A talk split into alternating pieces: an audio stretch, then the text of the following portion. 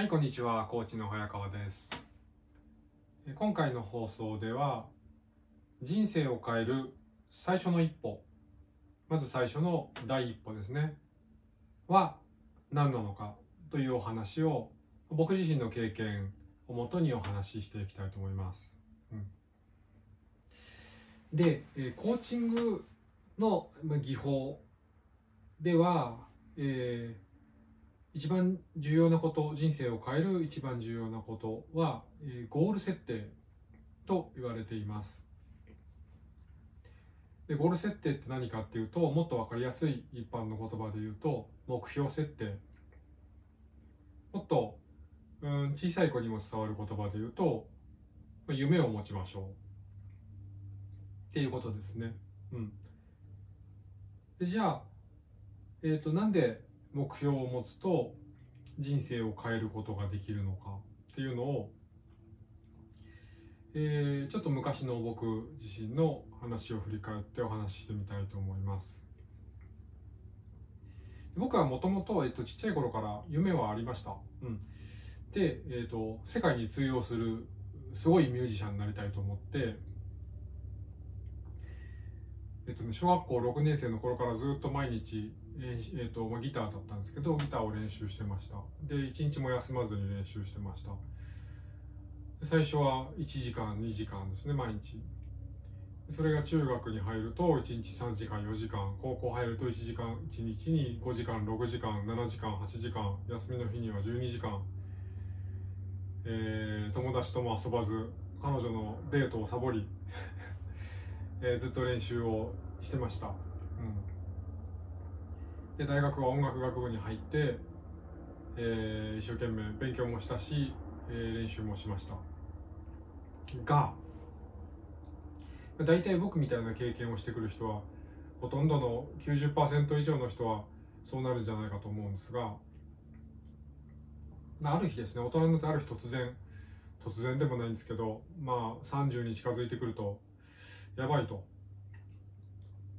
お金がない。生活できない。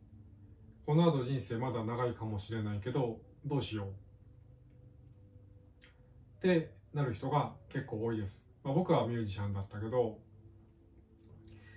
まあ、当時のバイト仲間はほとんどが、まあ、売れないミュージシャン売れないお笑い芸人。あと劇団員。な売れない俳優さんですよね。などがほとんどでした、うん、ミュージシャンお笑い芸人。とは劇団員、うん、まあその他なんだろうな。アート系の人もいるかもしれないし。でそれまでずっとそれの生き方をしてきてで例えば30歳になってやばいなと。このままではどうも生きていくのは難しそうだと。でそこで大きく人生を変える必要がある。今までこっち進んだのがこっちに進む必要が出てくる。こっちに進んでたのがこっちに行く必要が出てくる。それって人生をかなり大きく変えることですよね。うん。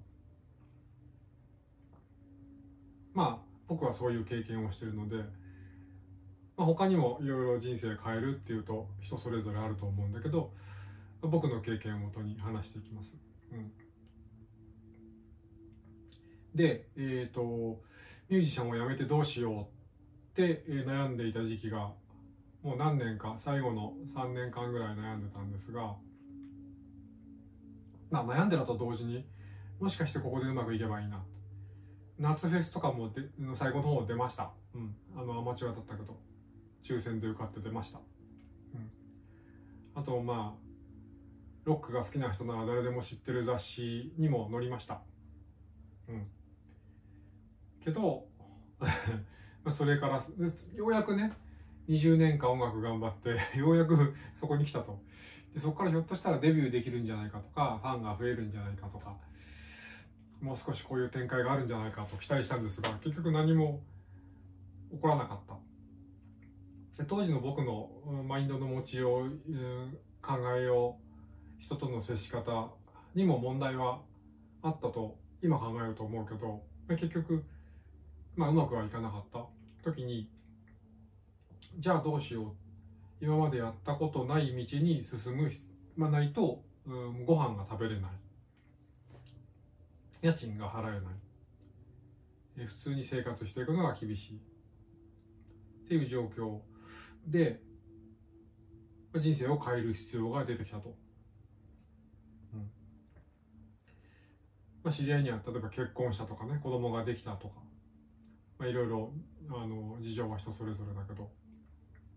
でその時にどうすればいいかまずわからない。うん、でやりたいことをやってきたんだけどそれでうまくいかないのでやりたいことがないんだけどどうにかしなきゃいけない。変えなきゃいけない。でその時にコーチング的なやり方考え方をもとに、えー、自分を変えていこうとする時にはまずゴール設定、えー、今までのまあ夢があってそれがうまくいかないのであれば新しい夢目標を作る必要が出てくるどうしよう。まああの別の放送でもあの友達のたけし君っていうのが一緒に出てくれた、えー、放送でも言ってるんですが今自分が悩みのゾーンに入っちゃった時悩み世界に入っちゃった時自分の周辺にあるのは全部悩みで悩めば悩むほどどんどん悩みの世界の真ん中の方入っていっちゃってもう周辺悩みしかなくなっちゃう。で考えれば考えるほどより,、えー、より悩んじゃう。で悩みを解決するにはこの悩みの世界の外側を見なきゃいけない。で外側っていうのがつまり今言ったゴール。うん。でゴールっていうのは、えー、コーチングではどんどん更新していいまあ更新すべきだっていう考え方をします、うん。なので一旦ここから出りゃそれで終了ってわけじゃないのでそんなになんだろうな。重苦しくあの次の目目標を探さなければって思う必要はなくって今いる状況よりもより望ましい状況ってなんだろう？より望ましい自分ってなんだろう？って、えー、考えた時にうんこういうのが望ましいなと。こういうんだったら楽しそうだなとか。今より楽しそうだなとか。今より良さそうだな。今よりハッピーだろうな。って思うものをまずゴールとして定めてみると僕はいいと思います。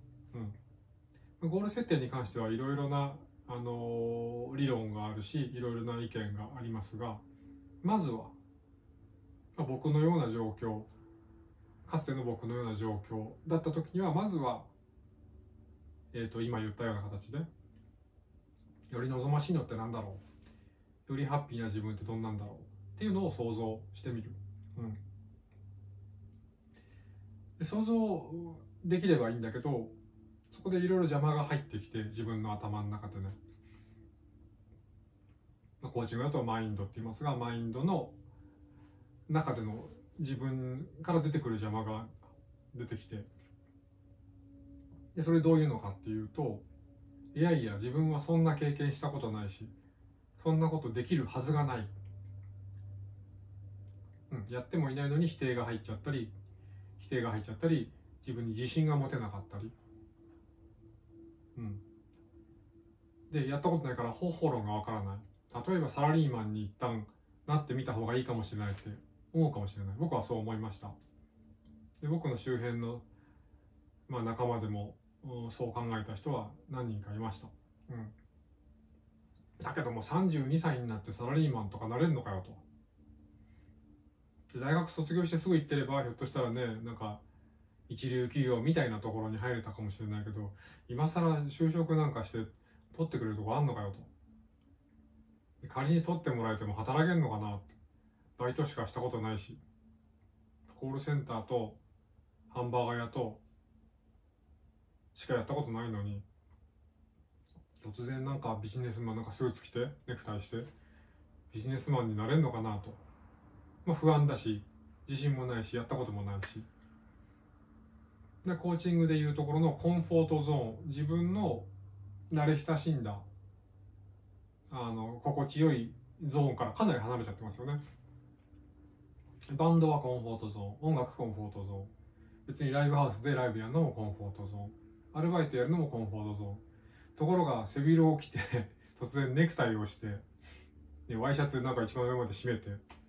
こうやって歩いてって朝ねえー、満員電車乗ってサラリーマンになるっていうのもかなりコンフォートゾーンから外れちゃっていますよね。じゃあそれができるのかなどうなのかなって心配になっちゃって自分をの能力を否定しちゃったりしてで結局動けなくなっている。あ動かなきゃいけない。つまり今のコンフォートゾーンにいたらこの先が危うい望ましくない。だから今の自分が心地よいと思ってるところから離れたところに行った方が近い将来望ましいんじゃないか。自分はもうちょっとハッピーになれるんじゃないか。今いる空間がもともとハッピーだったのに全体的なバランスを考えるとハッピーじゃなくなっているから悩んでるわけですよね。そこから出たい。けど自信がない。できるかわからない。だから挑戦しないでずっとここでどうしようどうしよう思っているでどうしようどうしよう思っていて何事か解決するのであればいいんですが解決しないから、まあ、コーチングみたいなのが役に立つわけで、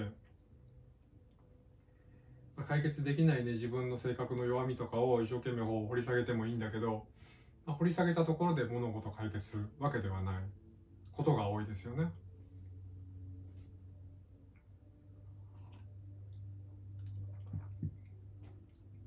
なので今の自分が慣れ親しんだゾーンの外側離れたところにゴールを設定してみる。でそのゴールっていうのは何かっていうと近い将来的にもしくは遠い将来でもいいけどとりあえず今のような状況の場合には半年後1年後により望ましいこうなってたら今よりハッピーになってるな。でそれ仕事とかお金だけじゃなくって人生全体でよりハッピーになっててまああの友達関係人間関係、まあ、家族実家との関係あとお金家賃食生活。その時の精神的な安定。肉体的な健康。かいろいろ想像してみてより望ましいよりハッピーでより周りに例えば彼女いたらもしくは彼氏いたらそうなった状況の自分の方が彼氏だったり彼女だったりとよりうまくやっていけるより仲良くなれる。より自分に自信が持てる。あとまあ友達関係でも一緒ですけど。全体のバランスを見てそっちの方がどう考えても今よりいいよねっていうのってだあの探して出てくると思います、うん、でそこをゴール設定にしてみる一旦。でそうなった時に、まあ、いかにいいハッピーなのかいかに望ましいのかいかに自分に自信が、まあ、今と比べてね持てている自分なのか。っていうのを、まあ、ゆっくり想像してみる。慣れるか慣れないかとかどうしどうしたら慣れるんじゃないかじゃなくて要するに今の時点で見て今の自分が今の通り進んでいったらいけない地点ですよね。今の自分はこの心地よい空間心地よいっていうか慣れ親しんだ空間ですよね。でそこで何もしない限りずっとそれが続いていくわけです。何もしない限り続いていくのとはちょっと離れたところに目標を設定してみる。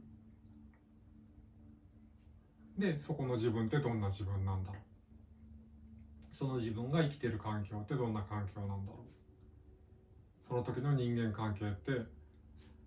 どんだけ良くなってるんだろう。って考えてみる。想像してみる。で感情もちゃんとしっかりね。感情が大事なんで。だってハッピーだって。嬉しくなかったら別に行かなくていいわけで。今と比べたらどう考えてもいいよね。で今のままじゃ絶対行かないよね。っていうところをまず一旦ゴール設定してみる。でそこからコーチングの理論って始まりますよ。っていうのが今日のお話です。うん、じゃあゴール設定したら具体的にどうするのか、まあ、そういうのは、えーとまあ、またこれからの放送でやっていきたいと思いますがまずは今の自分のままでは達成できないゴールを今の自分の延長線上の外側に設定してみる。で、リアルに想像してみる。もうリアルに想像できないほど遠い、はるかに遠い、宇宙まで遠いゴール設定をすると、やる気が出てきてハッピーになるのであればそれもいいです。でそうしましょうっていうのが、えー、言われることもありますが、今どうしようかなこのこのままじゃやばいなって思ってる時になかなかそこまで高いところ遠いところって想像僕はできなかった。うん、のでおそらく一般的には難しいんじゃないかなって想像します。なので今のまんまじゃうまくいかないし慣れてないからわからないけどでもあの想像はできる。そうなったら絶対いいよね今より。っていう想像ができる。でそこにゴール設定を置いてみる。で結構いろいろと想像してみる。うん。その時の自分ってどうだろうな。毎日朝起きたらハッピーかな。ハッピーであればいいゴールだしハッピーじゃなければもうちょっといじってみてもいいかもしれないし、うん、っていうところをまず設定してみるのがま、僕はおすすめかなと思います。で、え、それがゴール設定ができればそこに向かってどうしていけばいいのかっていうのが、え、コーチングでコーチング理論になってくるのでまず第一歩は人生を変える。最初の第一歩はゴール設定をする目標を立てるで目標を立てる場所っていうのはどういうところに目標を立てればいいのかどういう目標を持てばいいのかっていうのはこれまで言ってきた通りです。うん、なので、今回の放送を聞いて、まず、どうすればいいか。えっ、ー、と、一旦考えてみて、やってみていただくことをお勧めしたいと思います。それじゃあ、え今回もご視聴ありがとうございました。